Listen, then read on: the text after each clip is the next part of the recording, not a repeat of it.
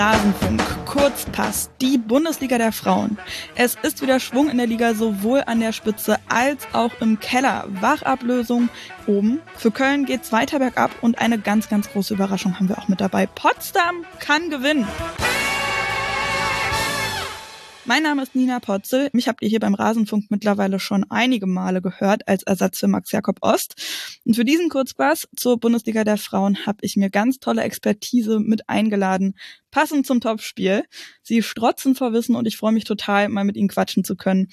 Alina Ruprecht bei Twitter at alina-rxp. Sie berichtet freiberuflich für 90 Minuten, 90min.de über den Frauenfußball, vor allem über den FC Bayern München. Sie ist Kolumnistin für express.de und bringt ein Buch gemeinsam mit Justin Kraft raus. Hi Alina, schön, dass du dabei bist. Hallo, schön wieder dabei zu sein. Macht doch am besten selbst einmal direkt schon mal Werbung für euer Buch Fußball der Zukunft, wie Frauen den Sport verändern. Genau, unser Buch erscheint jetzt bald im, im April. Ich glaube, es ist der 20. April. Kann man auch schon überall vorbestellen beim Verlag Die, Werk Die Werkstatt. Und ja, ist einfach ein, ein Sammelband. Da haben viele bekannte Autorinnen ähm, Texte und Kapitel beigetragen. Viele Personen, die man auch aus dem Rasenfunk kennt. Und das wirklich für jeden was dabei thematisch bedingt. Also auf jeden Fall vorbestellen. Und Lesungen gibt's dann im Sommer auch noch. Sau cool. Den Link gibt's auf jeden Fall äh, in den Show Notes wie immer. Und auch mit dabei ist Jasmina Schweimler bei Twitter als Jas Schweimler unterwegs. Sie schreibt seit über sechs Jahren für die Wolfsburger Allgemeine Zeitung über die VfL Wolfsburg Frauen. Hi Jasmina, ich freue mich, dich zu hören. Ja, endlich mal wieder. Ist schon viel zu lange her. Ich glaube, das letzte Mal war das große Turnier, ne? Auch mit Alina zusammen. Ja, stimmt. Die, ähm, die war das war das nicht die die Vorschau auf die auf die Bundesliga? Oh, ich bin mir gar nicht mehr sicher, was es war. Das ist, wie gesagt, schon viel zu lange her. Das stimmt. Sie, siehst, es wurde Zeit. Es wurde mal wieder Zeit. Und wann, wenn ich jetzt zum Topspiel Bayern gegen Wolfsburg, da sprechen wir auf jeden Fall ganz intensiv drüber. Bevor wir wirklich loslegen, aber nochmal der Hinweis, der Rasenfunk ist und bleibt Werbe, Paywall und Sponsorenfrei. Ihr könnt ihn gern unterstützen über rasenfunk.de slash supportersclub. So schickt ihr zum Beispiel auch Annika Becker für den Rasenfunk zur Weltmeisterschaft im Sommer. Das ist eine super, super coole Sache. Ihr könnt auch unter kiosk.rasenfunk.de Merch kaufen. Der ist möglichst fair und nachhaltig produziert. Und wenn ihr das schon macht, dann registriert euch doch gleich als SupporterInnen. Da hat Max dann eine Mail von euch und kann euch danken und Updates schicken und so weiter und so fort. Zum Beispiel ja auch die Nachricht, dass der Rasenfunk mittlerweile eine GmbH ist. Das heißt, wenn ihr schon SupporterIn seid, checkt immer noch mal ab, dass ihr die Kontoverbindung auch äh, richtig angepasst habt und das könnt ihr machen unter rasenfunk.de slash Konto. Wir fokussieren uns heute auf die Spiele, bei denen es um die Wurst ging sozusagen. Heißt, Leverkusen, Freiburg und Hoffenheim Essen kommen ein bisschen kürzer. Über Duisburg, Frankfurt müssen wir ja gar nicht sprechen. Das ist abgesagt worden wegen ähm, ja, schlechten Rasenbedingungen, Platzbedingungen. Äh, wir schauen aber vor allen Dingen auf Werder gegen Köln, Potsdam gegen Meppen, aber zuerst natürlich auf das Topspiel. Bayern gegen Wolfsburg. Beide Teams hatten unter der Woche in der Champions League gewonnen. Wolfsburg 1 zu 0 gegen PSG, Bayern 1 zu 0 gegen Arsenal. Bayerns letzte Niederlage gab es im Hinspiel gegen Wolfsburg. Die Wölfinnen, die haben vor drei Wochen schon gegen Hoffenheim verloren. Und in diesem Spiel am Samstag ging es um die Tabellenspitze. Und wir nehmen es mal vorweg. Es gibt einen neuen Platz 1. Die Bayern gewinnen mit 1 zu 0 wegen eines verwandelten Handelfmeters von Georgia Stanway. Das war erst in der 85. Minute. Und vorher haben sich beide Teams so ein bisschen die Zähne ausgebissen. Alina, insgesamt waren das ja zwei wirklich unterschiedliche Halbzeiten da am Campus der Münchnerinnen vor 2500 ZuschauerInnen ausverkauft und so, ne? Aber ja, wie hast du das wahrgenommen, diese beiden Halbzeiten? Ja, ich bin da ganz bei dir. Zwei verschiedene Halbzeiten. Ähm, Bayern hat in der ersten Halbzeit noch relativ deutlich dominiert und in der zweiten Halbzeit hat dann auf jeden Fall Wolfsburg nachgeholt. Und also die Stimmung am Campus, muss ich sagen, ich war live vor Ort. Es war einfach unglaublich. Ich habe noch nie so eine tolle Stimmung am Campus erlebt wie gesagt, ausverkauft und also beide Fans, auch die anreisenden Fans aus Wolfsburg, haben den ganzen einen würdigen Rahmen ge gegeben. Wie cool. Ich finde es immer so schade, dann am Campus halt zu sehen, wie leer der Stehbereich dann doch ist, ne, wegen ähm, Notausgangsbedingungen und so weiter und so fort. Super schade, aber ja, das war wirklich ein, eine sehr, sehr starke erste Halbzeit der Münchnerinnen. Was haben die da so besonders gut gemacht und warum das habe ich mich dann nämlich auch gefragt, weil die ja wirklich sehr dominant waren in der ersten Hälfte, warum sie da noch kein Tor geschafft haben. Ja, also da, dass sie kein Tor gemacht haben, würde ich in erster Linie, ähm, liegt, liegt in erster Linie an Merle Frums, die da einfach ein paar wirklich Weltklasse-Paraden ähm, an den Tag gelegt hat. Und ich glaube, von Anfang an war Bayern einfach mehr im Spiel, einfach wacher. Der Spielplan ist viel besser aufgegangen. Es hat einfach eine klare Idee, was sie machen wollen. Und ich fand auch, das muss man auch wirklich, ähm, wirklich hervorheben, dass das Pressing sehr, sehr gut funktioniert hat. Ich glaube, da hat Wolfsburg wirklich ein bisschen ratlos gewirkt und vielleicht auch ein bisschen berumpelt am Anfang, dass Bayern mit so viel Force ähm, vorgegangen ist und wirklich so hoch angelaufen ist und von der ersten Minute an da war.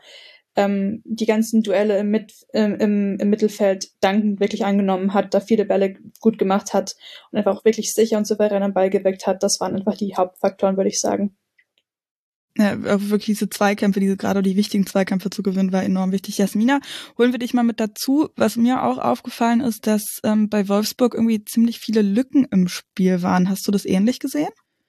Ja, es war allgemein eine ziemlich fehleranfällige Partie der Wolfsburgerin, was man eigentlich gar nicht so kennt. Also ich fand, dass die Bayern von vornherein viel mehr Energie im Spiel hatten. Die haben auch gerade Lena Oberdorf, Jill Ward super zugestellt. So, das sind ja auch die Spielerinnen, gerade Lena Oberdorf mit ihren Diagonalbällen auf Eva Pajor, ne, diese Schnittstellen auch für, für Jill finden. Das haben die Bayern wirklich super neutralisiert und so haben sie überhaupt keinen Zugriff bekommen, irgendwie Lösungen im letzten Drittel sich zu erspielen. Also das war erschreckend wenig im ersten Durchgang. Es hat wirklich an allem gefehlt und ähm, da muss ich auch ein großes Kompliment an die Bayern aussprechen. Ähm, die werden mir ganz oft immer viel zu klein geredet, muss ich sagen. Aber man sieht halt einfach, ähm, dass sie absolut das Potenzial haben, die Meisterschaft zu gewinnen, dass sie auf Augenhöhe agieren, dass sie auch den Kader haben, jetzt wirklich Paroli zu bieten. Vielleicht in der Breite nicht so gut aufgestellt wie die Wolfsburgerin, aber ich finde einfach, man hat äh, am Samstag gesehen, welche Mannschaft es vielleicht im Endeffekt dann doch mehr wollte. Also ich möchte da gar nicht den Wolfsburgerinnen den Willen abschreiben, aber das war einfach im ersten Durchgang absolut zu wenig. Ähm, ich hatte auch immer so das Gefühl, dass sie dann versucht haben, gerade wenn Merle Froms einen Abstoß hatte, den kurz zu halten, dass sie die Bayern ein bisschen rausziehen wollten. Das hat aber auch nicht geklappt, weil entweder war der Ball dann wieder zu schnell weg oder sie haben ihn gar nicht erst äh, korrekt genug gespielt. Also das war wirklich erschreckend wenig einfach und äh, wie schon angesprochen, Hätten sie Merle Froms nicht gehabt, hätten sie sich fast nicht beschweren dürfen, wenn es vielleicht in der ersten Halbzeit schon 0-3 gestanden hätte. Und ähm, das spricht aber auch wieder für Merle Froms. Ähm, Absolut. Die mir auch immer ein bisschen ähm, zu klein gesprochen wird. Für mich ist sie absolut eine der besten Torhüterinnen der Welt. Und ich finde gerade, gerade für eine Torhüterin wie Merle Froms, die vielleicht unter der Woche normal in der Bundesliga nicht so viel zu tun hat, ist es nochmal viel, ja, beeindruckender, dass sie dann wirklich auf der Stelle in so einem Spiel da ist. Ähm, das hat sie mir auch selber mal erzählt, dass das für sie auch ein großer Lernprozess war, jetzt auch offensiver zu spielen. Und wenn man halt mal lange nichts zu tun hat, dann auf der Stelle da zu sein, das ist halt wirklich extrem schwierig. Und ich finde, das war wieder so ein Paradebeispiel, ein Spiel, was gezeigt hat, dass sie einfach zur Elite hört, gehört, ähm, was, was die Torhüterinnenposition angeht. Ja, absolut. Also die hat da wirklich ein paar ähm, Paraden ausgepackt das war fantastisch. Also ganz haarscharf noch irgendwie geklärt. Ähm, eine Situation, über die wir auch auf jeden Fall reden müssen, ist ähm, die 32. Minute, in der es ja schon fast den ersten Treffer gab. Da war es dann klar erst Merle Froms, aber dann äh, vor allen Dingen auch Jansen, die da noch auf der Linie geklärt hat nach einem Kopfball von Sidney Lohmann nach Ecke Lina Amagul. Ich muss euch ehrlich sagen, dass ich im ersten Moment fast gedacht habe, dass der Ball drin war. Das muss eine Millimeterentscheidung gewesen sein vielleicht. Also die TV-Bilder haben das jetzt auch nicht so deutlich gezeigt. Da wünsche ich mir in dem Moment, dass wir dann doch die modernere Technik auch in Hawkeye. der Form Bundesliga haben. Aber, aber das muss wirklich eine Millimeter-Entscheidung gewesen sein, weil im ersten Gefühl dachte ich auch, oh, der war vielleicht schon drüber. Ich bin da ganz bei euch. Im ersten Moment hatte ich auch den Eindruck, dass der Ball definitiv über der, über der Linie war. Aber dann, als dann die Replays im Fernsehen kamen, war man in sich dann doch nicht mehr so ganz sicher und im Zweifel entscheidet dann die, Schicht, die Schiedsrichterin einfach gegen den Treffer. Und es war auf jeden Fall eine tolle Rettungszeit von Dominik Janssen. Ja, auf jeden Fall. Das war ähm, auch wahnsinnig stark. Die zweite Halbzeit war dann ziemlich anders. Da hat Wolfsburg dann besser ins Spiel gefunden und ich finde es irgendwie total spannend bei Tommy Stroh zu sehen, sobald der irgendwie umstellt und dann ähm, Alexandra Popp wirklich zentral wieder vorne reinstellt, ist es wie ein anderes Spiel bei, äh, bei Wolfsburg. Da läuft es dann deutlich, deutlich besser und Pop natürlich vorne drin mit einer ganz anderen ähm, ja, also Rolle und auch einem ganz anderen Selbstverständnis, finde ich, ähm, tritt sie da auf. Da ähm, ging viel, viel mehr bei Wolfsburg in der Offensive.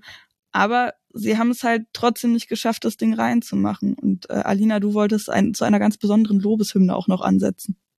Genau, eine Lobeshymne über Glodis Perla Vegosdottir, die Abwehrchefin bei Bayern. Ähm, also ich meine, was für eine Saison spielt sie bitte? Unglaublich, wirklich. Also sie war schon in vielen, vielen Teams der Woche und auch zurecht. Und ähm, gerade auch gegen Arsenal und jetzt auch gegen Wolfsburg hat sie einfach wieder eine, eine Masterclass abgeliefert. Sie ist einfach immer zur Stelle, extrem kommunikativ. Sie weiß immer, wo sie, wo sie wo zu sein hat und dirigiert einfach auch ihre Mitspielerinnen dementsprechend und strotzt auch einfach wirklich vor Selbstbewusstsein, auch wenn sie nach dem Spiel immer so ein bisschen sich sehr bescheiden gibt und es einfach dieses ganze Lob einfach so ein bisschen an sich abprallen lässt. Aber ähm, das hat sie, ich habe sie auch ähm, für 90 Minutes interviewt ähm, im Februar. Und da hat sie auch erzählt, dass das Team jetzt einfach viel selbstbewusster am Ball ist, weil sie jetzt einfach durch den neuen Cheftrainer Alexander Strauß eine, klein, eine, eine, eine klare Idee haben, was sie am Ball machen wollen. Sie haben einfach einen klaren Spielplan und sind aber auch flexibel genug im Spiel, sich anzupassen, falls irgendwas nicht funktioniert. Und das ist einfach ein großer, großer Unterschied zur letzten Saison.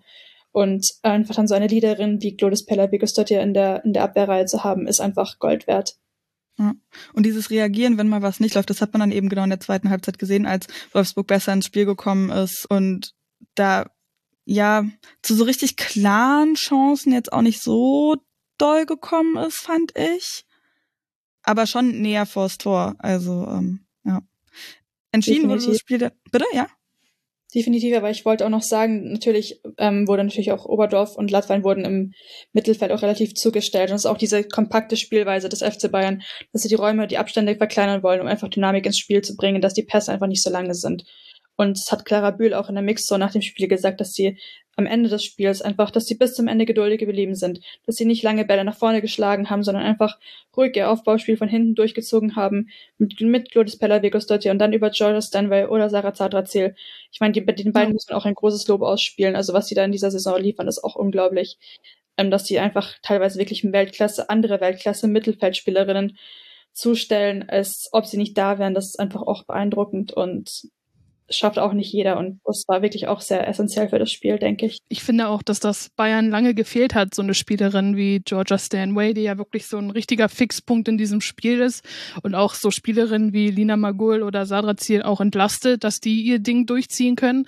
Also das ist wirklich absolut Weltklasse, was die da teilweise auf den Platz bringen. Sowieso bin ich ein Riesenfan von Sadra Ziel, was die da abräumt. Also wirklich absolut Weltklasse. Und das sind auch drei Spielerinnen, die für mich ein bisschen für diese Entwicklung stehen, die jetzt unter dem neuen Trainer auch stattgefunden hat. Also das ist wirklich ähm, super anzusehen.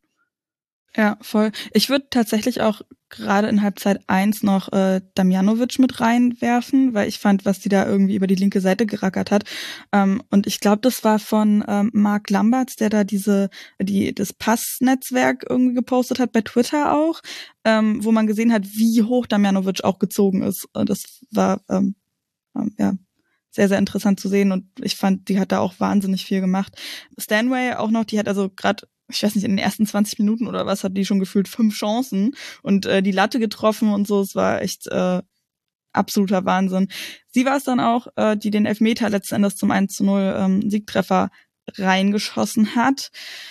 Der Elfer ist in der 84. Minute erst zustande gekommen. Latwein bekommt einen Schuss von Vigos Dottir an den Arm. Da dann auch wieder, ne, Vigos Dottir, wenn man das so drehen will, könnte man sagen, sie hat den Elfer rausgeholt. Ich finde so eine Formulierung immer ein bisschen schwierig, aber naja, ihretwegen hat, ist der halt doch auch passiert. Ich weiß nicht, findet ihr, man muss noch drüber diskutieren, ob das wirklich ein Elver war oder nicht, weil ich muss ehrlich sagen, ich fand es dann doch relativ deutlich.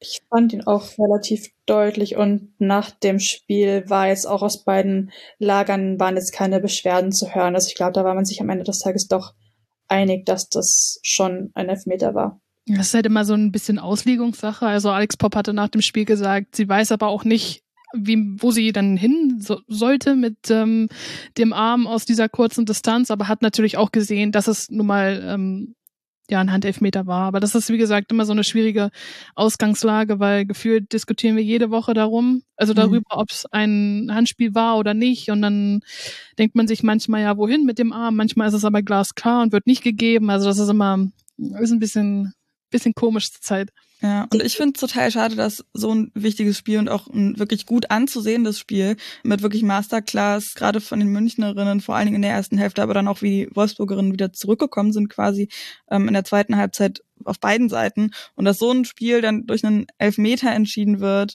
finde ich super, super bitte. Bitter. Ist natürlich also für München natürlich großartig und das ist wieder Spannung in der Liga, aber ähm, super, super schade, dass es diese Entscheidung dann ist. Ja, so ist es dann nun mal. Und ähm, bei Wolfsburg, genau, würde ich auch nochmal sagen, dass es, ich weiß nicht, ähm, wie, du hast ja auch schon gesagt, Alina, die wirkten so ein bisschen überrumpelt am Anfang von den Münchnerinnen. Kann es sein, dass sie einfach, Jasmina, dass sie einfach zu, zu comfortable schon sind in dieser Liga, dass sie so ein bisschen sich haben einlullen lassen, ja, wir gewinnen das hier halt einfach. War diese Niederlage gegen Hoffenheim vielleicht doch nicht der ähm, Schuss vor den Bug? Hm, das ist, finde ich, ein bisschen schwierig zu bewerten. Also ich glaube, dass viele Faktoren wirklich eine Rolle gespielt haben am Samstag. Es war ungeändert dieselbe Elf, die schon gegen Paris Saint-Germain geackert hat ohne Ende. Und deswegen habe ich auch gesagt, habe ich das Gefühl gehabt, dass die Bayern viel mehr Energie hatten. Die hatten natürlich auch einen Tag mehr Zeit.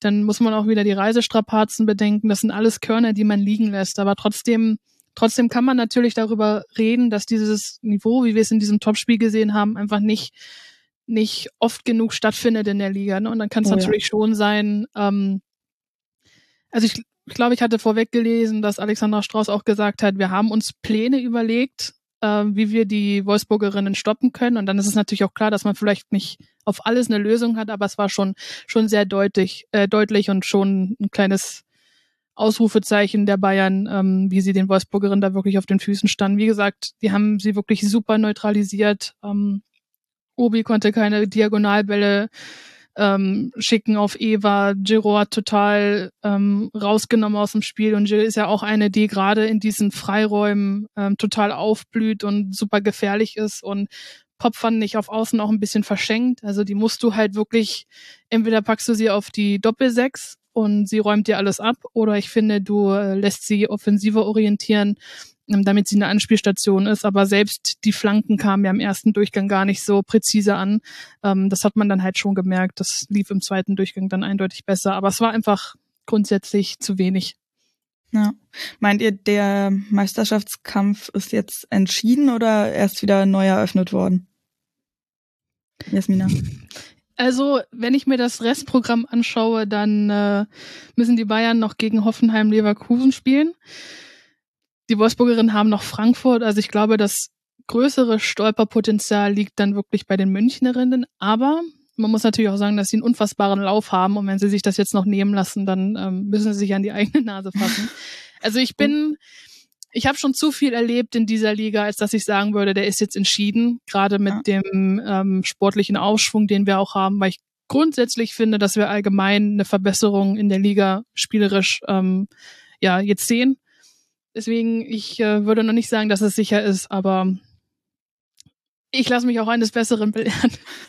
Nein, ich bin da ganz bei dir. Da ist noch nichts entschieden. Das ist einfach ein hauchdünner Vorsprung jetzt, der natürlich viel, viel Selbstbewusstsein äh, hier in München gelassen hat. Und das ist auf jeden Fall wichtiges, wichtiges Selbstbewusstsein, dass die Münchnerinnen jetzt auch nach London mitnehmen am, am Montag, äh, am Mittwoch, pardon. Genau. Und ja, ich glaube auch, dass das Spiel gegen Hoffenheim nochmal sehr, sehr fordernd wird. Und ähm, ja, aber das Frankfurt-Spiel natürlich auch auf der anderen Seite, also da kann man wirklich noch nichts vorhersagen. Und das haben auch e eben beide Trainer nach, der, nach, nach dem Spiel gesagt, dass einfach noch alles offen ist. Ja. Ein Punkt trennt die beiden jetzt, Bayern auf Vereins mit 43 Punkten und Wolfsburg zweiter mit 42 Punkten. Habt ihr noch was auf dem Herzen zu dieser Partie, zu diesen beiden Teams, ähm, bevor wir weitermachen, wie es für beide Teams weitergeht? Hm, ja, Jasmina, was würdest du denn zum PSG, zum PSG Paris Saint-Germain-Spiel sagen, weil das Hinspiel in Paris war jetzt auch nicht so das wahre. Ja, da muss ich aber auch sagen, dass die, das ist immer schwierig zu bewerten, wenn sich zwei Teams gegenüberstehen, die dann doch vom Ansatz her so ähnlich sind. Also Paris ist ja auch viel über Tempo und Zentrum und das ist ja auch so ein bisschen das Wolfsburger Spiel. Ähm, ja, ich bin gespannt fürs Rückspiel. Also entweder gehen sie da jetzt mit ganz viel Wut im Bauch rein und machen das ganz glasklar oder, ähm, oder Bayern hat vielleicht sogar Ansätze geliefert, wie man Wolfsburg schlagen kann. Also ich glaube aber eher, dass sie das gut schaffen, weil ähm, in der Vergangenheit habe ich es immer wieder erlebt, dass wenn's, wenn so ein Rückschlag kam, sie eigentlich immer wieder aufgestanden sind und sofort geliefert haben. Ich glaube, es gab schon mal eine ähnliche Situation, wo sie auch ähm, in München verloren haben und dann kam auch irgendwie kurz darauf ein DFB-Pokalspiel gegeneinander, wo sie dann die Bayern auch ähm, ja, weggefegt haben. Deswegen, das ist eine Mannschaft, die das kennt. Ähm, die haben genug Spielerinnen, die das auch an die Mannschaft bringen, so eine Alex Pop. Das ist jetzt keine, die sich hinsetzt und sagt, jetzt ist alles verloren, sondern die sagt, wir sind jetzt in Lauerstellung und greifen wieder an. Und ich glaube, das ist genau die Mentalität, die da jetzt auch wieder in der Mannschaft hochkommt und ähm, die werden trotzdem weiter alles geben. Mhm. Im äh, Hinspiel war ja irgendwie die große Überraschung, dass Sena Oberdorf doch tatsächlich spielen konnte. Ich hoffe, dass es auch wirklich mit ihrem Knie da alles irgendwie weiter gut geht und dann nicht doch noch irgendwas um der Ecke kommt. Äh, genau, aber für Wolfsburg haben wir jetzt schon angerissen, geht's weiter im Champions League Achtelfinale eben gegen Paris Saint-Germain. Ähm, ich glaube, da kann halt auch helfen, dass es jetzt dann zu Hause ist ähm, und eben nicht mit so vielen PSG-Fans auch noch im Rücken. Und in der Bundesliga geht's dann weiter mit Bremen. Das ist nach ähm, ja nach diesen harten Wochen jetzt wirklich mit äh, mit PSG und Bayern äh, innerhalb von kürzester Zeit dann ein ziemliches Kontra Kontrastprogramm, wenn man so will. Äh, Wäre da ja auf dem, ähm, also eher im Tabellenkeller unterwegs gewesen, sprechen wir gleich auch noch drüber. Und für die Münchnerinnen geht's eben Champions League Achtelfinale gegen Arsenal und dann in der Bundesliga gegen Meppen. Also ein bisschen ähnlich auch bei beiden. Dann äh, bisschen aus, den, äh, aus dem Tabellenkeller die nächsten Gegnerinnen. Und Wolfsburg und Bayern sehen sich auch schon wieder ähm, als Teams im DFB-Halbfinale. Ähm, am 15. April. Ähm, ich weiß nicht, werdet ihr da damit dabei sein? Also ich auf jeden Fall. Ich werde es von zu Hause verfolgen. Du bist jederzeit in München willkommen. Ich darf, ich kann leider, was heißt ich darf, ich kann leider nicht so viel reisen, weil ich ja jetzt einen Vollzeitjob habe und den Journalismus ja. quasi nicht mehr hauptberuflich ausführen kann. Trotzdem das Angebot. Ja. ich komme drauf zurück. ich bin auch noch nicht ganz sicher, ob ich äh, ob ich es schaffe oder nicht. Muss man noch mal äh, alles checken und so weiter und so fort. Genau, dann ähm, waren wir jetzt schon so bei den nächsten Gegnerinnen im Tabellenkeller. Und würde ich mal sagen, da gehen wir jetzt richtig rein mit den nächsten beiden Partien. Ähm, Werder gegen Köln ja am Freitag gespielt und am Sonntag Potsdam gegen Meppen. Und also ich habe das Spiel dann im Real Life geguckt, weil ich gestern noch äh, für Victoria Berlin unterwegs war und bin dann irgendwie nach Hause gekommen und habe dann gesehen, warte mal, Potsdam gewinnt. 3 zu 1 haben sie gewonnen. Zum ersten Mal in dieser Saison haben die Potsdamerinnen auch noch ein Spiel gedreht, aus 0 zu 1, 3 zu 1 gemacht, sowieso schon beeindruckend. Und wenn wir eben sehen, wie Turbine aktuell spielt, ist es noch überraschender. Meppen hat das Spiel in der Anfangsphase auf jeden Fall dominiert, wie wir sie kennen, früh auf die Gegnerinnen, früh auch die Bälle zurückerobern wollen. Und schon in der vierten Minute äh, hat äh, Athanasia Moraitu für einen Lattentreffer gesorgt war schon mal ein Ausrufezeichen in der 15. Minute, dann die Führung durch Lisa Marie Weiß, ihr zweiter Saisontreffer. Aber dann ist das Spiel gekippt. Jessica De Filippo schießt den Ausgleich, Sophie Weidauer erzielt den Führungstreffer und Filippo macht dann aus ihrem ersten Saisontreffer direkt einen Doppelpack. Jasmina, wieso ist das Spiel so gekippt? Also zum einen muss man natürlich sagen, dass ähm, das erste Tor von De Filippo, wir, könnten wir auch wieder diskutieren bezüglich Handspiel. Ich glaube, das war ein Handspiel, was man hätte abpfeifen können. Ich bin mir gerade nicht mehr sicher von wem. Es war auf jeden Fall ein Rebound, den sie dann halt reingeköpft hat. Aber was mir aufgefallen ist, ich hatte das erste Mal wirklich das Gefühl, dass die Potsdamerinnen richtig selbstbewusst spielen und wussten, hier geht was. Und das hat man halt auch sofort spielerisch gemerkt. Also auch das zweite Tor, was dann gefallen ist, das war eine super schöne Passstaffette ähm, wo ich gedacht habe, wow, Potsdam, wo ist das die, die ganze Zeit geblieben? Also das war wirklich ähm, richtig gut anzusehen und das hat dann natürlich auch Aufschwung gegeben. Und ich hatte das Gefühl, dass diese Grundstrukturen, die sie vielleicht in der Vergangenheit haben vermissen lassen, viel besser sitzen. Sie hatten eine gute Kontrolle drinne. Sie waren, hatten auch gut kommuniziert im Abwehrbund, ähm, haben wenig anbrennen lassen dann. Und ähm, ja, Meppen, also ich bin ein Fan von dem SV Meppen und die Arbeit, die sie dort ähm, dort vollziehen, muss ich sagen. Aber da haben sie ihren ursprünglichen Ballbesitzfußball, für den sie ja eigentlich ganz gerne stehen, und diese, diese Arbeitermoral auch ähm, überhaupt nicht mehr entfalten können. Was ich aber auch, wie gesagt, Turbine Potsdam zuschreibe, die wirklich hart auch gekämpft haben für diesen Erfolg. Und mich freut das auch. Äh, wie gesagt, ich betone das immer wieder, dass Turbine Potsdam für mich einen hohen emotionalen Wert in dieser Liga hat und es mir total wehtut, sie dort unten drin zu sehen und ich nicht glaube, dass das auch nur ein sportlicher Aspekt ist, sondern auch diese, diese ganzen Geräusche drumherum, die da ein bisschen den Einfluss haben. Deswegen habe ich mich einfach total gefreut, dass sie da gewinnen konnten, auch vor heimischer Kulisse und ähm, Restprogramm ist nicht einfach, aber die Hoffnung stirbt bekanntlich zuletzt. Ja.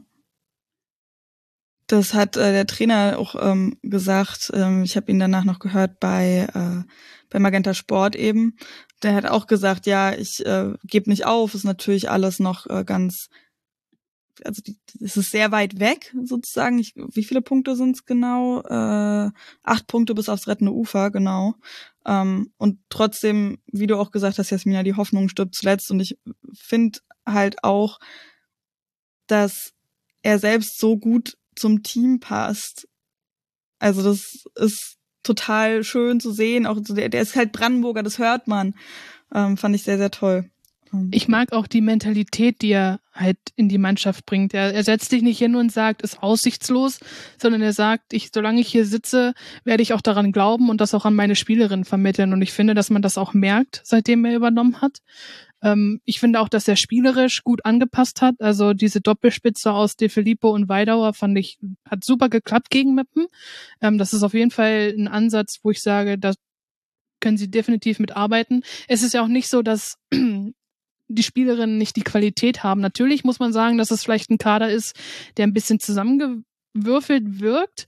Aber ich glaube trotzdem, dass sie da eine Grundstruktur drin haben, mit der der Klassenhalt definitiv drin gewesen wäre. Aber es waren einfach zu viele Randgeräusche, die das noch mit begleitet haben. Und ähm, ja, das, das ist einfach schade, dass, dass es vielleicht jetzt ein bisschen zu spät kommt. Aber wie gesagt, ähm, ich glaube, dass sie trotzdem an einem guten Tag immer wieder gefährlich werden können. Ich, ich habe auch, als sie in Wolfsburg waren, da habe ich das, war ich auch im Stadion, da habe ich auch nicht das Gefühl gehabt, dass sie in der ersten Halbzeit performt haben wie eine Mannschaft, die einen Punkt hat klar, muss man sagen, sie orientieren sich total defensiv gegen einen Gegner wie Wolfsburg, aber trotzdem fand ich nicht, also habe ich ihnen nicht angesehen, dass dann eine Mannschaft ähm, auf dem Platz stand, die sonst ja abgeschossen wird. Ja. Also deswegen finde ich schon, dass man eine kleine Entwicklung sieht. Ich finde es auch total beeindruckend, eben wie die Spielerinnen sich geben auf dem Platz, obwohl die, Aussichts, äh, die Ausgangslage ja wirklich so aussichtslos erscheint dass die da trotzdem eben so reingehen und wie sie sich auch gefreut haben über diesen Sieg und schon beim beim beim ähm, dritten Tor dann eben auch ausgetickt sind. Das war irgendwie total schön zu sehen und eben ähm, De Filippo hat dann auch ähm, nach dem Spiel äh, ist eben auch vor die Kamera gegangen und hat sich Fragen gestellt und die war auch total happy und irgendwie sehr nordamerikanisch schon auch, ist ja Kanadierin, sehr nordamerikanisch auch, und na, hope dies last and we still, we still keep going und so weiter. Das war irgendwie ähm, trotzdem voll schön auch zu sehen, wie sie sich einfach alle gefreut haben. Und ähm, absolut verdient, finde ich auch. Ja, definitiv. Ich glaube, da ist wirklich jedem das Herz aufgegangen, als dann der dritte Treffer fiel. Und zwar nicht aus Mitleid, sondern einfach, weil Turbine Potsdam so eine große Historie im deutschen Frauenfußball hat und einfach so ein großer Name ist, und so einfach so eine große Adresse. Und es wäre einfach, wie du schon gesagt hast, Jasmina, es wäre einfach unglaublich schade, wenn die, wenn sie absteigen. Und dann ist es einfach toll, einfach so eine Trainerpersönlichkeit zu haben, die dann einfach sagt, noch ist nichts verloren. Und ich glaube, das haben auch viele sich jetzt nicht getraut, angesichts der Bilanz das zu sagen, aber das braucht es trotz allem in, in so einer Situation. Mentalität, Stärke und einfach den Glauben daran, dass man es noch irgendwie schaffen kann. Und wenn, wenn Turbine Potsdam so weitermacht, also die Zeichen stehen eigentlich, also nach diesem Spiel standen eigentlich ganz gut. Also ich fand, ich fand es war auf jeden Fall sehr, ja, sehr überzeugend, auch mit der Doppelspitze, wie, wie ihr schon gesagt habt. Und ich fand aber auch, dass ähm, wie Wiebke Meister auf dem linken Flügel sehr gut aussah, statt auf der linken Außenverteidigerposition. Also da traut man sich jetzt auch mittlerweile ein paar Experimente, die jetzt geglückt sind. Kann man auf jeden Fall schauen, ob das in den nächsten Spielen auch so klappt und dann warum nicht noch ein paar Punkte irgendwo abgreifen. Ja. Umso bitterer natürlich wiegt jetzt, ähm, dass nur ein Unentschieden gegen Köln rausgekommen ist. Aber Dirk Heinrich sah auf jeden Fall eine sehr gute und wichtige Figur aus. Auch was mir noch aufgefallen ist, ist, dass, wenn ich das jetzt richtig noch im Kopf habe und mir auch richtig aufgeschrieben habe, alle Tore nach Standards gefallen sind, ne? Ja, alle nach runden Bällen, alle nach mhm. Freistoß, Freistößen, glaube ich. Ja, was dann ja auch irgendwo klassisch ist, aber ähm, war dann auch oft so ein Gewusel und teilweise auch Glück mit dabei, ähm, dass der Ball da noch reinging. Das 2 zu 1 war das noch, wo die Torhüterin der Mepnerin noch geblockt hat, ähm, aber den Ball sich dann selber quasi übers Tor noch ähm, eben abgeblockt, abgefälscht hat. Und da war auf jeden Fall noch Glück mit dabei. Bei den Mapnerinnen muss man jetzt natürlich schauen. Also die haben ja zu Beginn der Saison wirklich gut gespielt und ähm, ich habe mich total gefreut darüber, eben auch den Ansatz, sehr offensiv ranzugehen. Jetzt haben sie seit sieben Spielen nicht mehr gewonnen. Die Defensive wirkt total unsortiert. Was ist da los, Jasmina? Kannst du das irgendwie greifen?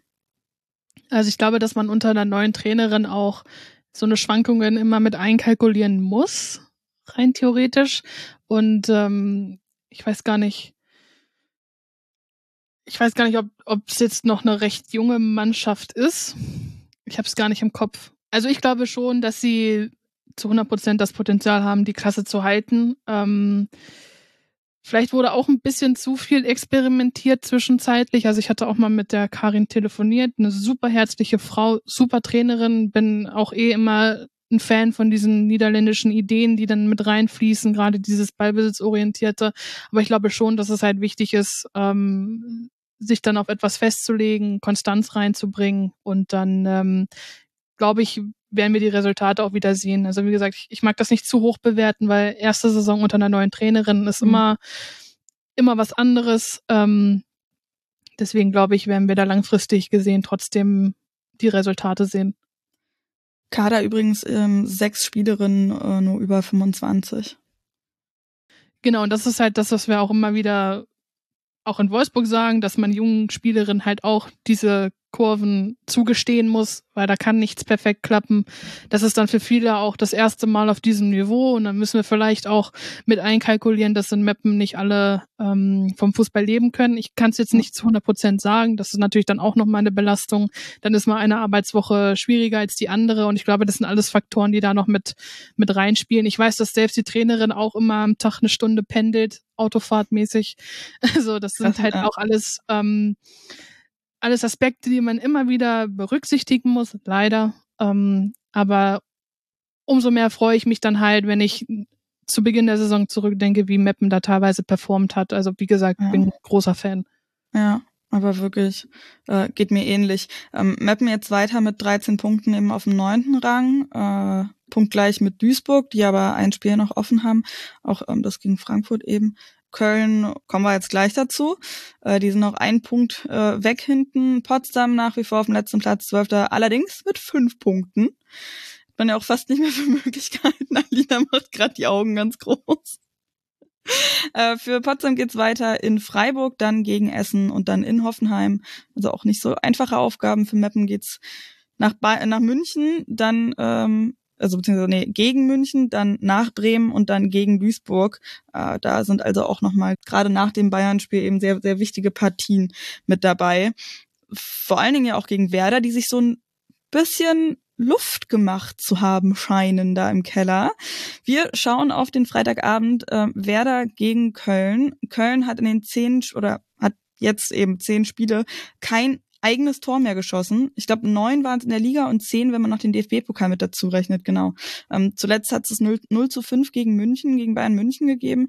Dementsprechend hatte man sich unter der Woche von Trainer Sascha Glas getrennt. Interimsweise hat Nicole Bender-Rumler übernommen. Werder ist ja erst letzte Woche über den Strich geklettert mit dem 1-0 gegen Duisburg und schaffen jetzt eben diesen nächsten wichtigen Sieg gegen ein Nachbarteam in der Tabelle. Mit 1-0 gewinnt Werder zu Hause am Platz 11 vor knapp 1500 ZuschauerInnen gegen Köln. Der erste Heimsieg der Saison für Bremen und auch ein ziemlich später. Es war das erwartbare umkämpfte Spiel, das in der ersten Halbzeit schon ein bisschen Richtung Köln gekippt ist, hatte ich das Gefühl. Aber in der 85. Minute hat dann Kölns Torhüterin Manon Klett es nicht geschafft, einen Freistoß von Nina Lürsen vernünftig zu klären. Alina, wie hast du dieses Spiel gesehen? Eher zäh oder wie so ein angemessenes Kellerduell richtig mit Bums richtig drin? Ich würde sagen, es war in der Mitte. Da waren auf jeden Fall Chancen auf beiden Seiten. Ähm, zum Beispiel Köln hätte ja, ähm, ja in der letzten Minute der Verlängerung in der, in der ersten Halbzeit in Führung gehen können nach einem Freistoß von Sarah Puntigam. Weil wenn sie solche Chancen nicht nutzen, dann ist das halt einfach dann ändert das natürlich auch irgendwie die Dynamik vom Spiel und es wäre gerade, glaube ich, für Köln extrem wichtig gewesen, vor der Pause in Führung zu gehen, wenn, wenn man sich einfach anschaut, was sie für eine Qualität im Kader haben. Junge Talente oder auch erfahrene Spielerinnen. Aber das harmoniert auf dem Platz einfach hinten und vorne nicht. Und das ist wirklich schade zu sehen, dass Sascha Glas einfach jetzt so lange keine, keine Lösungen gefunden hat, um aus diesem Team wirklich eine, eine gute Mannschaft zu formen. Und ähm, ja, man kann wirklich nur hoffen, dass das jetzt besser wird, weil Köln auf jeden Fall das Potenzial hat, in der Frauenbundesliga mitzumischen. Du bist also mit der Trainerentlassung okay? Ja. War ja.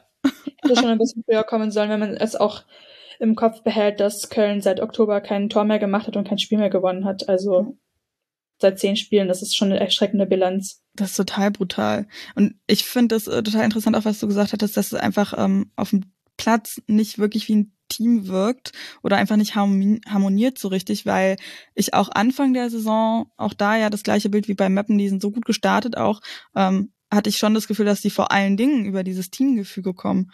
Und was da dann passiert, ist halt eine große Frage. Ich weiß nicht, Jasmina, hast du eine Antwort drauf? Also ich, ich würde das sogar anders formulieren, dass Köln nicht das Potenzial hat, in der Liga zu bleiben, sondern sie müssen den Anspruch haben, mit diesem Kader in der Liga zu bleiben. Ähm, das ist schon ein bisschen erschreckend zu sehen, so zehn Spiele kein Tor. Ähm, ich habe auch das Gefühl gehabt, dass so gerade im letzten Drittel die Entscheidungsfindung ein bisschen hapert und wenn man halt so eine Durchstrecke hat, dann spielt wahrscheinlich auch irgendwann der Kopf da eine Rolle. Und ich ähm, muss da den Sascha Glas auch ein bisschen in Schutz nehmen. Da hast du halt auch nicht so viel Einfluss immer drauf. Klar, du kannst Spielform trainieren, du kannst äh, das letzte Drittel trainieren, Torchancen trainieren. Am Ende des Tages, wenn du diesen, mit diesem Gefühl ins Spiel gehst, wir haben seit zehn Spielen kein Tor gemacht, dann ist das trotzdem schwierig. Aber ich kann die Trennung trotzdem nachvollziehen. Ähm, eigentlich hat er ja bei seinen Stationen immer ein gutes Händchen für junge Spielerinnen und auch mit, mit vermeintlich kleineren Budgets eine Mannschaft zu formen. Ich denke da auch gerade an den SC Sand, die ja auch eine lange Zeit unter ihm überrascht haben. Ähm, deswegen ist es schon ein bisschen, ja, ein bisschen komisch zu sehen, wie sehr Köln jetzt wirklich struggelt, weil sie ja auch eigentlich eine richtige Offensive gestartet haben, dass sie den Fußball der Frauen da wirklich kontinuierlich entwickeln möchten. Und ich lehne mich auch ein bisschen aus dem Fenster und sage, dass nicht jede, jeder Verein in der Lage wäre, die Spielerinnen zu holen, die Köln letztendlich auch geholt hat. Ich denke da auch an Selina Cerci. Ähm, dass sie jetzt zurückgeht, äh, zurückkommt ähm, oder beziehungsweise auch wieder da ist, ne, wenn sie wirklich wieder komplett in Form ist und fit, dann ist, kann sie da auch zu 100 Prozent eine Hoffnungsträgerin sein. Ähm, ich befürchte aber, dass es schwierig wird, sollte Köln wirklich absteigen oder bis zuletzt in diesem Abstiegskampf bleiben. Ähm, ja, es ist, ist schwierig. Also, wie gesagt, ich positioniere mich da ganz klar und sage, dass das eine Mannschaft ist, die das, den Anspruch haben muss, sich höher zu orientieren. Also ich rede da jetzt nicht sofort von Champions League, aber es ist eine Mannschaft, die darf einfach mit dem Potenzial und mit der Spielerinnenqualität nicht da unten drin stehen. Ja, Gerade eine Selina Cerci, die ähm, braucht natürlich auch ein bisschen, um wieder reinzukommen, jetzt nachdem sie so lange gefehlt hat. Aber ich hoffe das auch sehr für sie, dass sie da bald wieder anknüpfen kann an die Leistung, weil die ja auch ja eine sehr sehr große Hoffnung ist und war. Ähm, ich war in Bremen vor Ort, war eine super spontane Aktion, bin irgendwie den Abend vorher habe ich erst die Tickets gebucht, bin dann hochgefahren und ähm, da kann ich erzählen, unter den Werder-Fans wurde dann schon so ein bisschen darauf geschielt, dass falls Köln die Liga nicht schafft äh, zu halten, da, ob dann Selina Cerci wieder zurück nach Bremen kommt. Also die ist da auch nach wie vor sehr beliebt und man hält einfach wahnsinnig viel von ihr und die ist ja auch ähm, also ich finde es immer noch krass, dass sie letzte Saison halt trotzdem fast äh, Torschützenkönigin geworden ist, obwohl sie so lange auch schon gefehlt hat in der Rückrunde dann brutal. Und ich drücke ihr sehr, sehr die Daumen, dass sie da wieder zurückkommt. Ähm, was ich auch total ähm, interessant war zu beobachten, in der zweiten Halbzeit ist dann Ali Gudov quasi vor uns ähm, direkt immer hoch und runter äh, geackert, die ja noch mit einer der besten war, fand ich, aber auch total frustriert gewirkt hat dann. Also die hat äh, gemacht und getan, aber wirkte dann auch sehr, sehr frustriert eben ähm, gegen Ende. Manon Klett auch, als äh, das Spiel dann abgepfiffen worden ist, ist sie da ja zusammengebrochen quasi und war so völlig fertig mit den Nerven, weil es natürlich ihr Patzer war, der das Tor verschuldet hat. Äh, ich muss gestehen, ich habe das gar nicht so genau mitbekommen, habe nur gesehen, dass da irgendwie eine Spielerin am Boden liegt und ähm, ihre ähm, ja, Mitspielerinnen zu ihr hineilen. Ich habe gedacht, da ist sonst was passiert, bis ich dann halt, als ich das Spiel nochmal geguckt habe, äh, gesehen habe, dass sie einfach total fertig war mit den Nerven und sich so selber über sich geärgert hat. Für Werder ist es natürlich fantastisch jetzt. Die haben wirklich einen kleinen Lauf, haben jetzt den ersten Heimsieg gefeiert, den zweiten Sieg in, vorn, äh, in Folge, äh, stehen mit ja 17 Punkten sind sie jetzt auf dem achten Platz, was ein bisschen absurd ist. 16 Punkte sind es noch so, 16 Punkte sind es noch. Meint ihr, Werder hat sich damit ähm, vom Kampf um den Klassenhalt abgemeldet? Mm, also das Wichtige ist, dass sie die Spiele gewinnen, die sie gewinnen müssen. Und das sind gegen die direkten Konkurrenten da unten. Ich finde aber auch allgemein kann man beobachten, dass in Bremen was entsteht, habe ich so ein bisschen das Gefühl, auch gerade was die Zuschauenden angeht, finde ich bärenstark, was da jetzt mittlerweile teilweise los ist. Ich sehe auch auf meiner Twitter-Timeline ganz oft, dass Fans auswärts mitreisen, ähm, wenn die Männer zum Beispiel spielfrei haben. Also das finde ich wirklich super und ich finde, dass sowas auch immer total beflügeln kann. Ähm, ich finde, dass man das auch merkt, dass sich das widerspiegelt in der Mannschaft, dass die haben eine super tolle Arbeitsmoral da. Ähm, das passt auch also sie haben die Basics voll drin. Ich finde auch Lürsen macht sich nach und nach einen Namen. So Freistoßmonster. Absolut, also ey. Ist ja wirklich Wahnsinn, wie sie da auch die Standards teilweise schießt. Ja. Also großes Kompliment. Und ich finde auch, das habe ich auch schon mal in einem Rasenfunk-Podcast gesagt, glaube ich, dass sie mit Thomas Horsch auch einen Trainer haben, ähm, der vielleicht nicht von heute auf morgen diese Entwicklung herbeiführt, aber wenn er Zeit hat ne, diese Strukturen verinnerlichen, die Mannschaft nach und nach aufbauen. Sie haben jetzt auch nicht immer die größten Umbrüche und zehn neue Spielerinnen, sondern sie haben ganz ähm, gezielt sich verstärkt. Ähm, ne, zum Beispiel Brandenburg, auch großer Fan von ihr, was sie da für eine Stabilität auch in die Abwehr mit reinbringt, ähm, fand ich super stark und ähm, sie sind noch nicht durch, aber ich glaube, dass sie am Ende nicht gefährdet sein werden, ähm, abzusteigen. Du hast jetzt ganz viele Punkte irgendwie mit reingeworfen, vor allen Dingen also wirklich Nina Lösen nochmal top, top, top, wobei der Freischuss, der dann zum Tor geworden ist, eigentlich gar nicht so gut getreten war. Bloß halt durch den Patzer dann von ähm, Klett sah es halt nochmal ein bisschen besser für Lürsen aus und schlechter für Klett. Sie hatte davor schon mal einen Schuss, ne? Ja, der, glaube genau. ich, gegen die Latte ging. Ja. Und das sind halt so Und auch diese Schlüsselmomente. Genau, das sind die Schlüsselmomente. Wenn ich ihren Namen höre, denke ich genau an sowas. Weil es ist auch nicht das erste Mal, Nee. dass sie das so Ey, macht. Beim Spiel gegen äh, Freiburg im Weserstadion war sie Genau. ja diejenige, die das 1 zu 0 geschossen hat durch eine direkt verwandelte Ecke. Und ich fand, und das war, genau, wollte ich gerade sagen, sie schafft es auch immer aus einem Winkel, wo ich mir sage, ach, keine Chance, dass das gefährlich wird. Und dann knallt sie den da rein oder gegen die Latte. Und da denke ich mir, das kann halt wirklich eine unfassbar wichtige Waffe auch sein. Ne? Das kann ja auch so ein Alleinstellungsmerkmal für das Werder-Spiel sein. Mhm. Das ist wirklich, ähm, freue ich mich immer wieder. ja, und das haben sie jetzt gefunden. Alina, Das ist Entschuldige. mittlerweile schon so, dass man, wenn sie jetzt zum Freistoß oder so antritt, niederlösen, dann hat man wirklich schon sehr wachsame Augen darauf. Also da wirken sie auf jeden Fall sehr, sehr, sehr, gefährlich. Und das ist so ein Alleinstellungsmerkmal, ist ja auch so das, was in der ersten Saisonhälfte so ein bisschen gefehlt hat. Äh, zweites Ding, absolut ähm, ZuschauerInnen, das war unfassbar, was die da abgerissen haben. Also auch an Choreo und äh, neue Songs eingeübt und was weiß ich nicht und wirklich 90 Minuten lang komplett durchgesungen. Äh. Äh, was ich auch total süß fand, war dann, dass die Mädels eben nach dem Spiel auch äh, zu den Fans gekommen sind und dann ähm, Lina Hausicke da gesessen hat mit dem Megafon in der Hand. Das war auch irgendwie sehr, sehr schön. Bittere Nachricht äh, natürlich für Werder. In der ersten Halbzeit kurz vor Pausenpfiff hat sich Rena Wiechmann verletzt. Ich habe es nicht so genau gesehen, aber habe es dann halt auch im ähm, Real Life nochmal gesehen, wie fertig sie da mit der Welt war auch und einfach wahnsinnig doll geschluchzt hat. Und jetzt, ähm, Alina, du hast es äh, vorhin noch geschrieben, dass klar ist und wer da das eben veröffentlicht hat, dass es was mit dem Kreuzband zu tun hat. Ja, leider, wenn man das auch anschaut, dass sie, dass sie in 14 Spielen gestartet ist, glaube ich, für Bremen diese Saison. Da zeigt man, da sieht man einfach, was sie für eine zentrale Spielerin im Mittelfeld ist. Und das ist einfach, glaube ich, ein sehr, sehr herber Verlust für Bremen für den Rest der Saison. Ja, auf jeden Fall. Jasmina, eine Frage habe ich an dich noch, weil du ja so mit einem Wolfsburger Blick immer so raufschaust. Ähm, weil ich fand auch in dieser Partie, wo wir bei Wolfsburg eben Froms so gelobt haben, auch Anneke Borbe wieder unfassbar gut bei Bremen. Also die hat da ja wirklich ein paar Mal super, super gut gerettet für Werder. Ähm, wie schaust du so auf sie jetzt, wenn klar ist, dass sie im Sommer zu Wolfsburg wechseln wird? Ja, viele mögen vielleicht meinen, dass es ein bisschen dann verschwendete Zeit ist, aber ich sehe das eigentlich ganz anders. Ich finde, dass das ein ziemlich realistischer nächster Schritt für sie ist. Also ich würde auch nicht ausschließen, dass sie zum Beispiel im Pokal spielt oder sogar auch in der Liga mal, weil das Talent hat sie zu 100 Prozent. Das hat sie auch wieder unter Beweis gestellt. Also das ist auch ein großer Verlust für die Werder Frauen, dass sie geht. Und ähm, ja, in Wolfsburg, bei uns in der Zeitung sprechen wir schon immer von The, the Froms Way. Jetzt auch mit dem Abgang von Julia Kasten, die nach Freiburg wechselt und vielleicht irgendwann mal wiederkommt.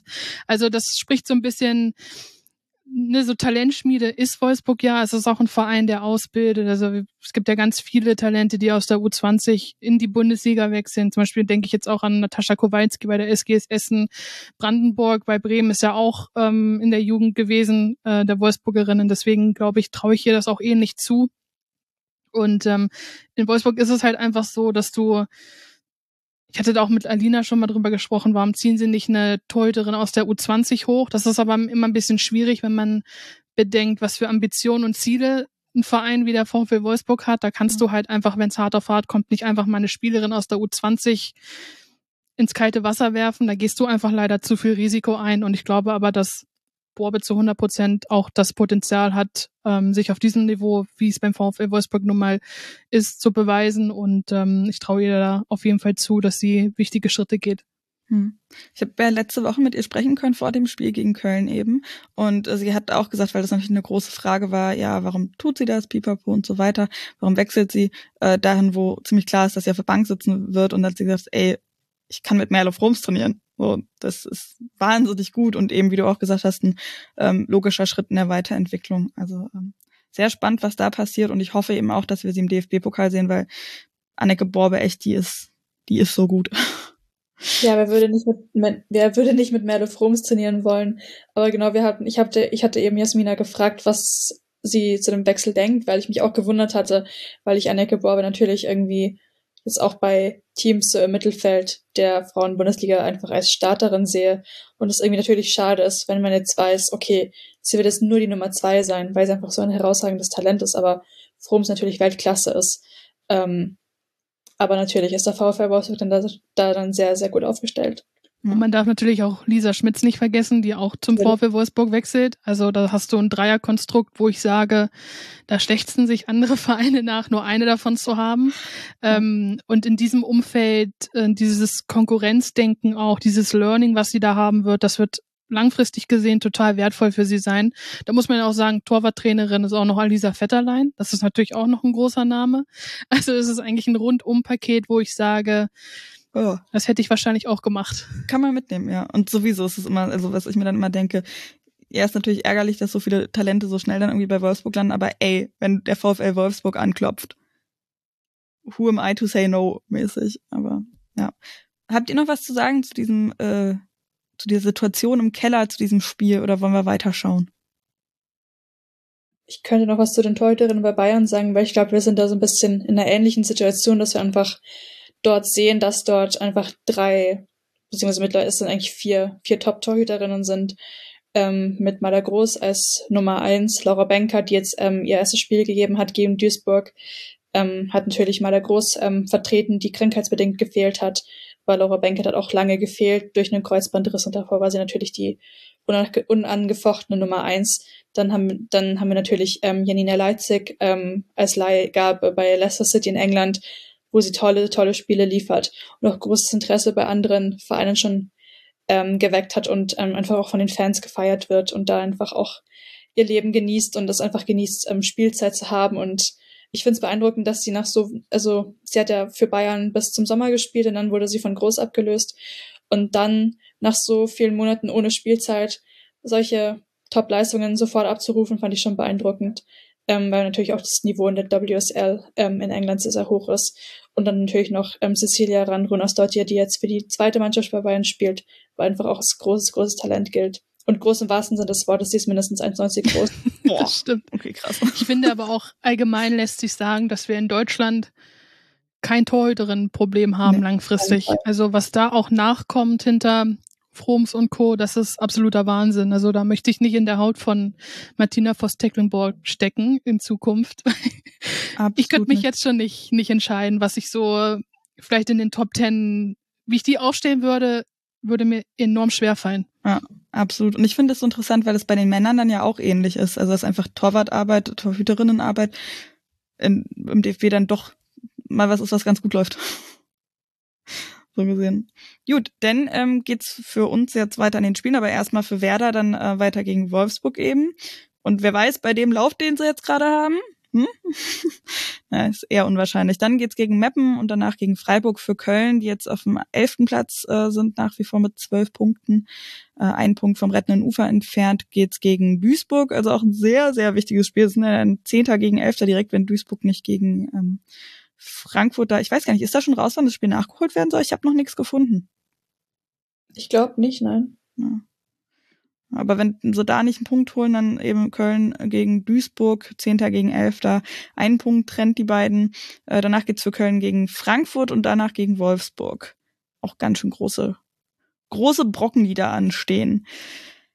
Wir machen so ein bisschen weiter, das allerdings nicht ganz so intensiv mehr. TSG Hoffenheim gegen die SGS Essen gewinnt 2 zu 0 durch ähm, Melissa Köster per Kopf in der 25. Minute und Ireleta Memeti in der 59.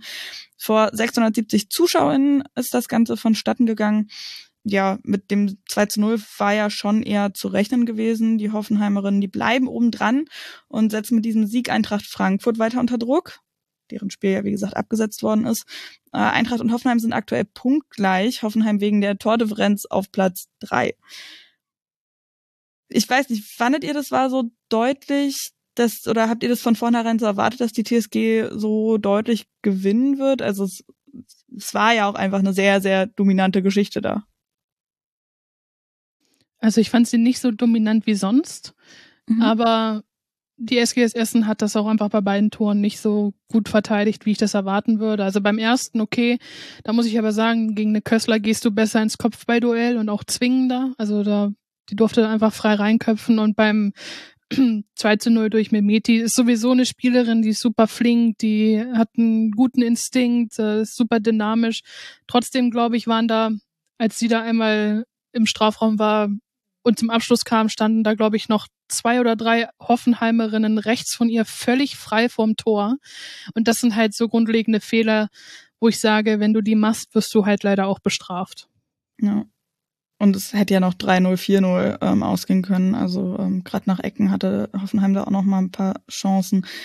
Das war das zweite Spiel unter dem neuen Trainer Stefan Lerch. Jasmina, du kennst den ja noch ganz gut so äh, aus Wolfsburg. Was erwartest du von ihm bei Hoffenheim? Also erstmal muss ich sagen, dass es ein super angenehmer Mensch ist, auch sehr kommunikativ ähm, und dass er natürlich Hoffenheim einen enormen Erfahrungsschatz mitbringt. Also wer so lange so erfolgreich in Wolfsburg gearbeitet hat, der bringt ja nicht nur das sportliche Know-how mit, sondern auch ein ja, gute Connections, ne, ein gutes Standing, weil er wird ja auch sportlicher Leiter der Frauen, also wird auch aktiv in die Kaderplanung integriert und ich glaube, dass das halt enorm wertvoll ist, weil er wirklich super vernetzt ist. Er hat ein gutes Auge für Talente, war ja, bevor er Cheftrainer wurde in Wolfsburg, auch für die U20 tätig und hat da auch die sportliche Leitung ähm, übernommen. Und ich sage ja, wenn du in Zusammenarbeit mit einem Ralf Kellermann dir eine Mannschaft wie den VfL Wolfsburg zusammenstellst, dann hast du viel gelernt, äh, viel mitgenommen und ich glaube, dass das für Hoffenheim super wertvoll werden kann. Ähm, spielerisch kann ich das noch nicht bewerten, weil ich nicht glaube, also so wie ich ihn einschätze, wenn man mitten in der Saison zu einer neuen Mannschaft kommt, dann krempelst du nicht alles sofort um, sondern versuchst erstmal natürlich Stabilität reinzubringen, die Saison zu Ende zu spielen und ich glaube, dann wird er seine ganzen Akzente auch wirklich mit einbringen. Wie die genau aussehen, kann ich jetzt noch nicht sagen, weil es wird ja dann auch wieder darauf ankommen, welche Spielerin er dazu holt. Dann, glaube ich, kann man ein bisschen ablesen, was für eine Idee er hat.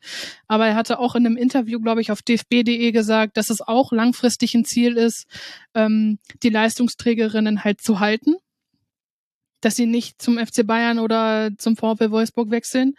Ähm, und ich glaube, ich glaube tatsächlich, dass ihm das auch gelingen kann, weil er, wie gesagt, immer eine ganz klare Vision hat, weil er gezeigt hat, dass er Spielerinnen entwickeln kann, dass er, wie gesagt, auch dieses Know-how mitbringt, die, die Connections, dass er auch auf dem Transfermarkt sicher clever agieren wird und auch gezielt die Mannschaft stärken wird. Also ich bin mal gespannt. Ich glaube, dass es eine, auf jeden Fall eine, eine langfristige Sache ist mit, mit Stefan Lerch, der ja auch aus der, aus der Nähe kommt. Also es ist auch so ein bisschen Heimatfeeling für ihn. Ich glaube, dass er sich da wirklich super entfalten kann. Ist natürlich ein bisschen was anderes, als für den VfL Wolfsburg zu arbeiten, wo halt auch vieles schon von alleine funktioniert. Aber ich träume da auf jeden Fall zu, dass er da wieder langfristig was aufbaut und dass wir dann Hoffenheim vielleicht auch, denn das, das, das ist etwas, was ich immer so ein bisschen kritisiere, ist diese Kontinuität, ähm, diese Konstanz im Spiel, eine wirklich langfristig dieselbe Leistung abrufen. Das schaffen sie nicht immer. Aber ich glaube, wenn wir ein bisschen Geduld haben, würde er das auf jeden Fall hinkriegen. Da bin ich ganz bei dir und es ist, glaube ich, auch diese Konstanz natürlich auch durch, durch, durch diese Abgänge der Vergangenheit bedingt.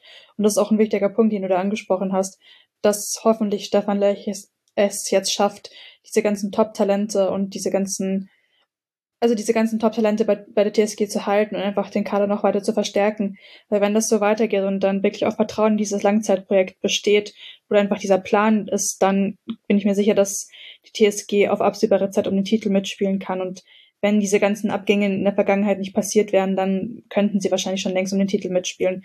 Und es wäre einfach schön, da einfach mehr, mehr, mehr Teams an der Spitze zu haben. Und ich glaube auch, dass eben durch ähm, seine Erfahrung und Jasmina, wie du gesagt hast, wenn er so ein angenehmer Mensch ist, eben Talente auch da halten kann. Das ist ein totales Signal auch an die Spielerin zu sagen, hey, wir holen jetzt diesen Trainer und das sendet ja Signale, hey, wir wollen langfristig denken und wenn so jemand da ist, der kann, glaube ich, schon auch Spielerinnen halten, einfach eben durch, durch das, was er verkörpert und wofür er steht. Da bin ich auch sehr gespannt, die nächsten Saisons, so was mit der TSG Hoffenheim passiert. Und dass dann ja auch gerade ähm, im, im Duell mit Frankfurt zu sehen, weil die ja auch genau das gleiche angemeldet haben, auch oben mitspielen zu wollen und so weiter. Und das sehen wir ja jetzt schon, diesen Zweikampf um ähm, eben diesen dritten Champions League Platz, beziehungsweise halt für die Qualifikation. Und wenn die beiden Teams dann wirklich oben mit eingreifen, auch noch, dass wir dann so einen richtigen schönen Vierkampf haben, das wäre doch ein Träumchen. Dann schauen wir weiter für Hoffenheim. Äh, die stehen jetzt auf dem dritten Platz mit 35 Punkten. Haben dann die nächsten Spiele in Frankfurt, in Leverkusen und gegen Potsdam. Für Essen, die auf dem siebten Platz stehen. Mit 17 Punkten geht's gegen Leverkusen, dann äh, nach Potsdam und dann gegen Bayern. Und da sind auch die 17 Punkte, die ich vorhin bei Werder gedacht hatte. Ähm, genau, Leverkusen gegen Freiburg ist dann das letzte Spiel, was wir noch auf der Karte haben. Äh, Jill Byings trifft mal wieder und sorgt mit ihrem Doppelpack für ein 2 zu 0 für Leverkusen gegen Freiburg. Und bei Jill Banks fand ich das ganz schön, die hat seit dem dritten Spieltag nicht mehr getroffen, aber ja ersten Spieltag, zweiten Spieltag und dritten Spieltag äh, getroffen und jetzt eben ihre, äh, ihre, Saison, ihre Saisontore Nummer 4 und 5 gemacht, ähm, mit einer sehr langen Lücke dazwischen. Aber sehr schön auf jeden Fall, dass sie wieder getroffen hat. Äh, für die Leverkusenerinnen absolut wichtig, denn damit bleiben sie an Freiburg dran. Die beiden trennt in der Tabelle nicht wirklich viel. Sie sind punktgleich mit 22 Punkten. Die Tordifferenz ist mit minus eins auch gleich. Freiburg hat aber mehr Tore geschossen und ist deshalb Fünfter, Leverkusen Sechster. Aber wenn wir auf Freiburg schauen, die haben jetzt seit vier Spielen nur verloren. Alina, weißt du, was da los ist? Ich habe vorhin schon ein bisschen, als wir über Mappen gesprochen haben, habe ich da schon irgendwie die Parallelen gesehen also eine neue Trainerin mit offensiven Ideen, ein junges Team mit einem, mit einem, mit einem, mit einem neuen Konzept. Aber in der, also sie haben ja wirklich auch losgelegt wie die Feuerwehr mit, einer, mit ähm, Janina Minge, die dann auch zeitweise Torschützenkönigin war und viele Tore gemacht hat. Ich glaube, es sind mittlerweile neun, aber jetzt seit ein paar Spielen hat sie auch nicht mehr getroffen, leider. Ähm, ja, da fand ich, waren irgendwie Parallelen zu dem Spiel von Meppen da. Und ähm, auf der anderen Seite tolle Offensive, auch dann tolle Neuverpflichtung zum Winter, Alabel Schasching aus Österreich. aber dann wiederum die, die Defensive, die einfach nicht wirklich überzeugt, zu oft Räume lässt. Ähm, man hat es jetzt auch gegen Wolfsburg gesehen, wie schnell die Wölfinnen sie dann abgefertigt haben, einfach dann gnadenlos in die Räume reingelaufen sind, im Tempo Freiburg überrumpelt haben und ja, Freiburg hat dann am Ende, finde ich, nur noch auf Konter gespielt und dann lässt du einfach hinten zu viel offen und kannst da nicht schnell genug aufrücken. Und ich glaube, das ist einfach so ein Problem, dass sie jetzt bis heute nicht in den Griff bekommen haben. Und da muss man auf jeden Fall schauen, dass man diese Negativserie nicht weiter ausbaut, weil das schon wirklich sehr, sehr schade wäre. Da waren wirklich tolle Ansätze und das hat schon Lust auf mehr gemacht. Ja, auf jeden Fall. Ich fand, die erste Halbzeit war recht unspektakulär, aber da haben sie ja auch schon echt teilweise schöne Spielzüge gezeigt, wo man auch gesehen hat, ah ja, es geht ja irgendwie was, aber auch da, was gesagt, ne, ähm, der Vergleich mit Mappen, da läuft's einfach irgendwie gerade nicht. Jasmina, geht's dir da ähnlich? Also ich, ich würde das tatsächlich ein bisschen anders einordnen, mhm. weil wenn man sich mal anschaut, gegen welche Mannschaften sie verloren haben, Frankfurt, Hoffenheim, Leverkusen, ähm, in der Hinrunde haben sie auch gegen Frankfurt, äh, Hoffenheim und, und München verloren. Also das sind schon quasi die Big Games. Mhm. Und äh, eigentlich ursprünglich würde ich halt Leverkusen auch zutrauen und, und sagen, dass sie langfristig den Anspruch haben müssen, oben mitzuspielen. Ähm, das ist auch so eine Mannschaft, wo ich sage, da fehlt die Konstanz. Deswegen würde ich das jetzt gar nicht zu negativ bewerten, dass Freiburg ähm, ja, diese Spiele verloren hat, wo man aber sagen muss, gegen die SGS Essen hätte ich schon gedacht, dass sie da die Oberhand behalten und das auch gewinnen, weil, wie gesagt, mit Theresa Merck haben sie auch eine sehr offensiv und auch moderne Trainerin. Also die hat ja auch unter Stefan Lerch zum Beispiel als Co-Trainerin gearbeitet. Das ist auch eine, die, die weiß, wie man Spielerinnen entwickelt. Sie war in Wolfsburg auch so ein bisschen die Schnittstelle zwischen Profimannschaft und der U20. Also sie kann das auf jeden Fall und ich glaube, dass da Freiburg auch einen absoluten Glücksfang gemacht hat. Die haben sich da auch sicher was bei gedacht. Ähm, aber wie gesagt, Leverkusen ist mir auch einfach nicht konstant genug. Und das ist auch etwas, was ich jetzt aber nicht zum ersten Mal sage, sondern auch schon letzte Spiel Spielzeit und schon die Spielzeit davor. Und deswegen muss man sich vielleicht auch ein bisschen dahinter fragen, woran das vielleicht liegt, weil ich auch der Meinung bin, dass sie Spielerinnen haben, die absolut dazu in der Lage sind. Eine Bayings nehme ich auch dazu. Also ich bin ein Riesenfan von ihr. Ich glaube auch, dass das eine Spielerin ist, wenn, wenn Leverkusen es nicht schafft, oben dran zu bleiben, dass sie sie nicht halten können langfristig. Also sie erinnert mich, ich weiß, die Vergleiche sind doof, aber sie erinnert mich trotzdem spielerisch immer so ein bisschen an Arjen Robb wie mhm. sie da in den Strafraum zieht und diese Bälle in das Tor schlänzt. Das sind ja immer so diese typischen Arjen Robben-Momente, wie wir es immer gesagt haben im Fußball. Und sie ist einfach unglaublich wertvoll. Ja, sie ist auch unfassbar dynamisch. Ähm, also wie sie auch der, der Abwehrreihe da entlaufen ist beim zweiten Tor, also im Rücken der Abwehr und weg ist sie und Tor. Also das mhm. ist wirklich total stark, äh, eine total starke Spielerin und ich, wie gesagt, ähm, bin einfach der Meinung, dass Leverkusen viel weiter oben stehen müsste. Ich, ich weiß nicht, wie das so von der Infrastruktur aussieht, ob sie sich da auch schon mehr bemühen, dass sie den Spielerinnen es auch zulassen, dass sie sich nur auf den Fußball konzentrieren können. Ich bin da nicht nah genug dran, aber ich glaube, wenn Leverkusen wirklich ernst macht, dann werden die da auch zeitnah oben mitmischen. Ja. Haben Sie da nicht gerade auch noch ein paar Positionen hinter den Kulissen umgestellt, äh, um das zu professionalisieren? Ich kann es nicht genau sagen, aber ich freue mich, wenn es so ist. Weil ne, es ist ja auch der Standort, wenn man mal das Stadion sieht, das große Stadion, dann der kleine Platz mhm. daneben, die Trainings, äh, das Trainingsgelände und Co. Es ist ja alles da wirklich, um diesen Erfolg zu generieren, um da langfristig was aufzubauen. Und es wäre einfach total verschwendet, wenn Leverkusen dieses Potenzial nicht erkennt. Deswegen bin ich sowieso immer eine, die sagt, see it, do it, act on it. Ähm, und da zähle ich Leverkusen absolut dazu. Denn Freiburg ist zum Beispiel auch ein Verein, der hat nicht die finanziellen Möglichkeiten, aber reizt total aus, was er kann. Und ähm, ich habe noch keine, ja, also jetzt noch mit keiner Spielerin gesprochen, die wirklich jetzt irgendwie super negativ war, was sich da in Freiburg entwickelt, sondern ganz im Gegenteil. Also die Bemühungen sind ja da.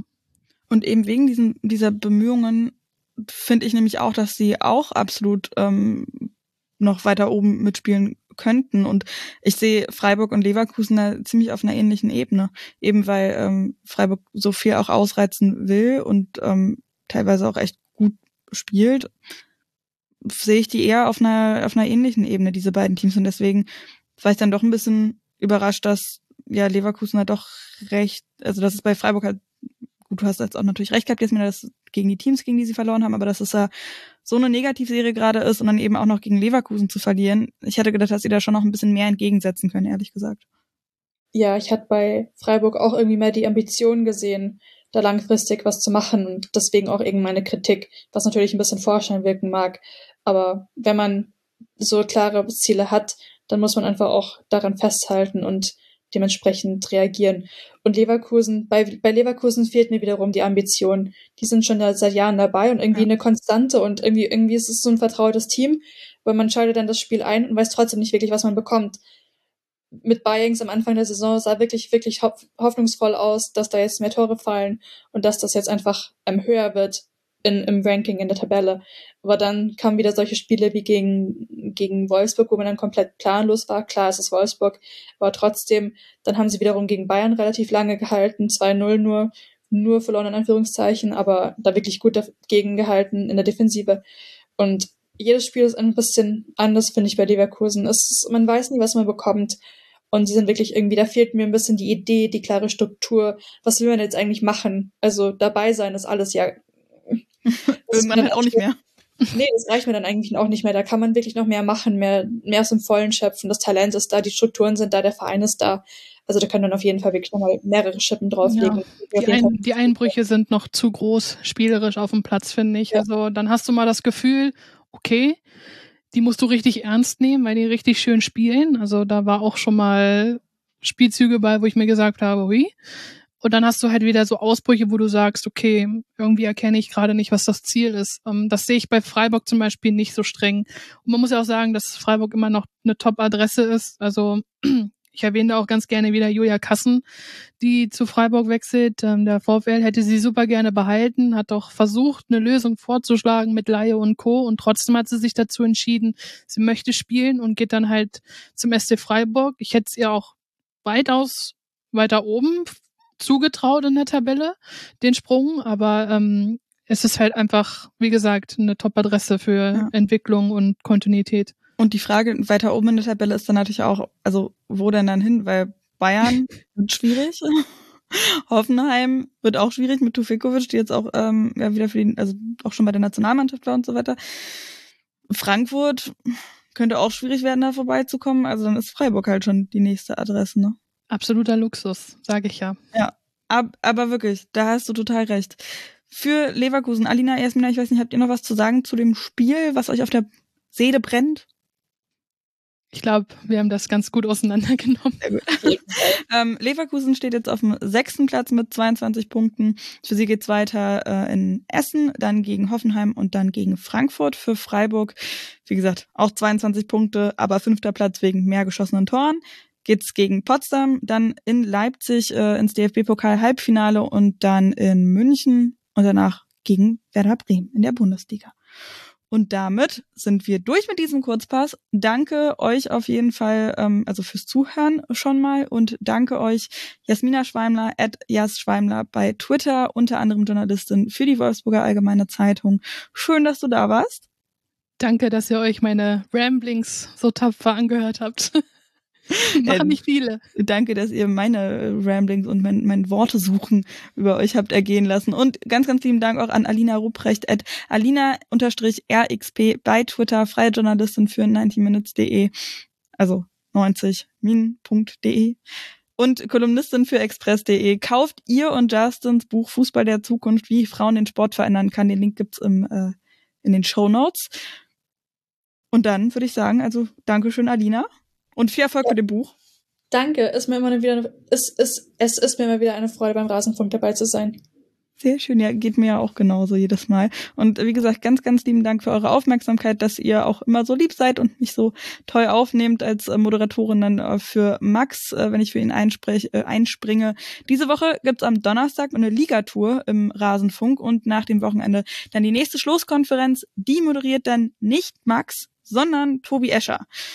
Und wenn ihr vom Fußball der Frauen nicht genug bekommt, dann könnt ihr auch sehr gerne mal in meinen Podcast, die 45, reinhören. Da spreche ich jede Woche mit Spielerinnen, aber auch mit so tollen Personen wie Tuba Tecker oder mit Narim Hussein. Da könnt ihr auch sehr, sehr gerne reinhören. Und bleibt auf jeden Fall auch bei den Kurzpässen mit dabei. Registriert euch im Supporters Club, Rasenfunk slash Supporters Club. Denkt dran, die Überweisung anzupassen. Der Rasenfunk ist jetzt eine GmbH. Lest Max Buch. Schickt Annika Becker zur WM im Sommer und kauft euch alle Alinas und Justins Buch. Ich sag Tschüss, macht's gut, ciao, ciao.